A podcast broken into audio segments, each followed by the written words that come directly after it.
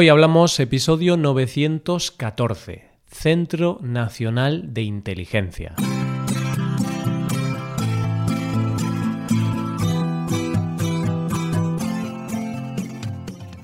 Bienvenido a Hoy Hablamos, el podcast para aprender español cada día. Ya lo sabes, publicamos nuestro podcast de lunes a viernes. Recuerda que los suscriptores premium pueden acceder a varias cosas. A la transcripción completa del audio, a ejercicios y explicaciones para trabajar vocabulario y expresiones, y un episodio extra del podcast cada semana. Hazte suscriptor premium en hoyhablamos.com. Hola, oyente, ¿qué tal estás? Decía Sun Tzu, conoce al enemigo y conócete a ti mismo. Lograrás 100 victorias en 100 batallas. Y es que no hay mejor manera de vencer al enemigo que conocer sus puntos débiles. Y es por eso que hoy vamos a hablar del organismo español que se encarga de recabar la información de todos nuestros enemigos. Hoy hablamos del Centro Nacional de Inteligencia.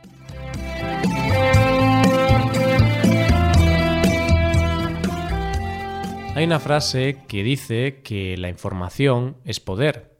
Y es que cuando tú tienes información sobre algo o sobre alguien, tienes una gran ventaja. Pongamos el caso de una entrevista de trabajo donde se presentan dos candidatos. Los dos tienen perfiles similares y su currículum es bastante parejo. Vamos, que en un principio los dos tendrían las mismas posibilidades de conseguir el trabajo, y ya dependería de su entrevista personal. Pero pongamos el caso de que uno de los candidatos conoce a alguien dentro de la empresa que le ha dado información de las cosas que valoran más en las entrevistas personales y el otro no tiene esa información. Entonces, ¿siguen estando en las mismas condiciones? Claramente no. Uno de ellos tiene ventaja porque tiene una información muy valiosa en su poder, que si sabe utilizarla bien, conseguirá el puesto. Y lo mismo pasa con todo en la vida. El tener información te permite adelantarte a los acontecimientos. Es como si vas a una cita ciegas. No es lo mismo no saber nada de esa persona que si te han dado información de esa persona y sabes qué cosas le gustan o cuáles son sus aficiones.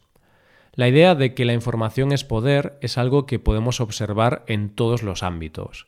Nuestra vida cotidiana, periodistas y los países. En todos los ámbitos la información es vital. Los países necesitan información para actuar en consecuencia, pero muchas veces esa información no es clara o es una información que está oculta y que se necesita saber para tomar decisiones o precauciones.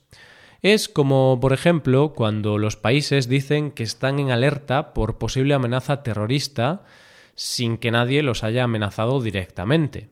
Entonces, ¿cómo lo saben? Pues porque tienen información, una información necesaria para poder estar alerta.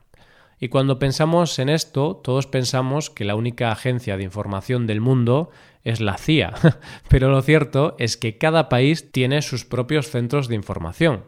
Y en España se llama el Centro Nacional de Inteligencia, más conocido como el CNI. ¿Qué es el CNI?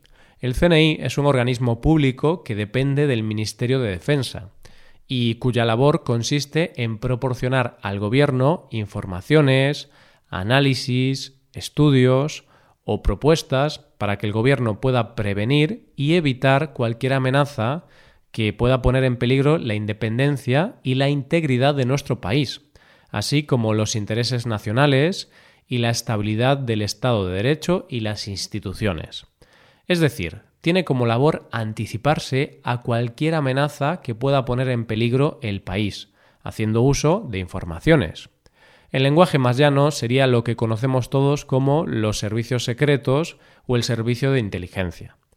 Seguramente ahora mismo te estarás preguntando, ¿pueden obtener información o espiar a cualquier persona?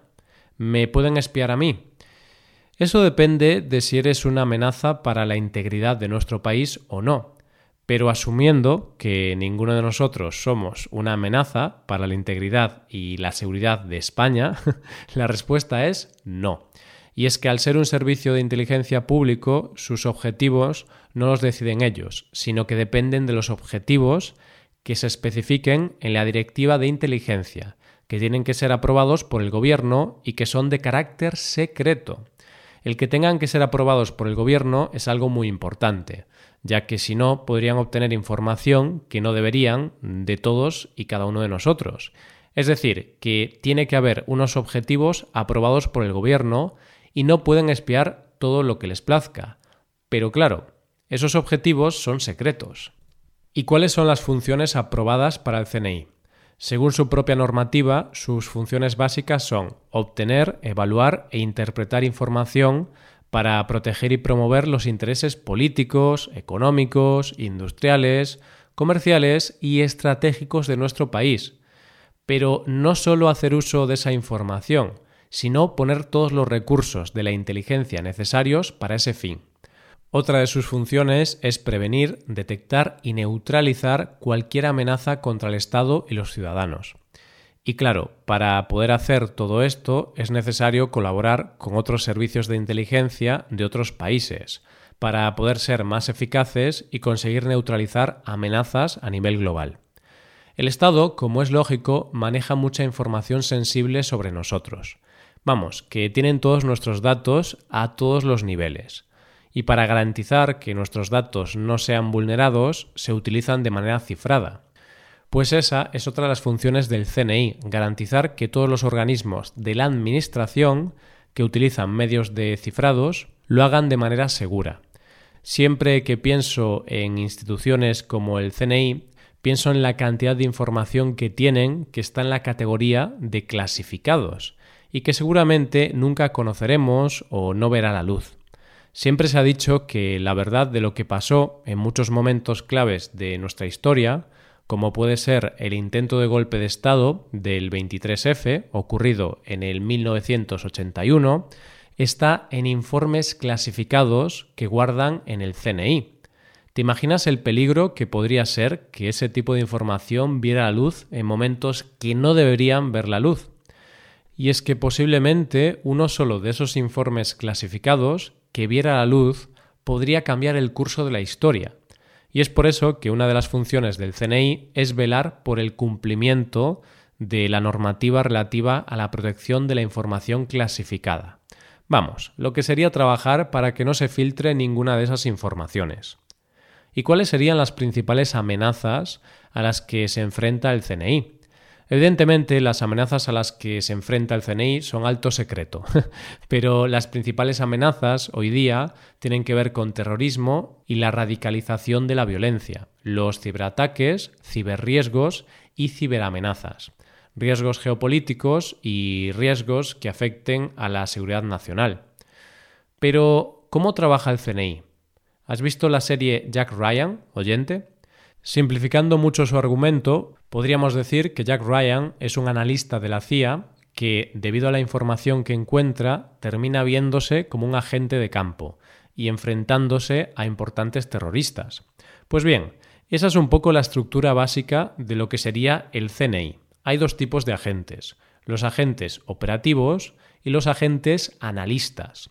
Los operativos son los que siempre hemos visto en las películas como espías, es decir, gente repartida por nuestro país y por el extranjero que se dedica a obtener información y que en muchos casos lo hacen de manera camuflada para que no se sepa que están intentando conseguir esa información.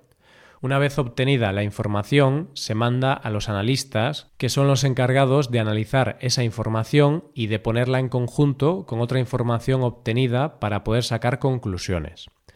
Esa información recabada y analizada es la que se le hace llegar al gobierno para que pueda actuar en consecuencia. Esta información puede ser relativa a casos de terrorismo, pero también de intereses económicos y políticos que ayuden al gobierno en su relación con los intereses con otros países, o incluso información de nuestro propio país, como sería el caso, por ejemplo, de que se estuviera planeando un golpe de Estado.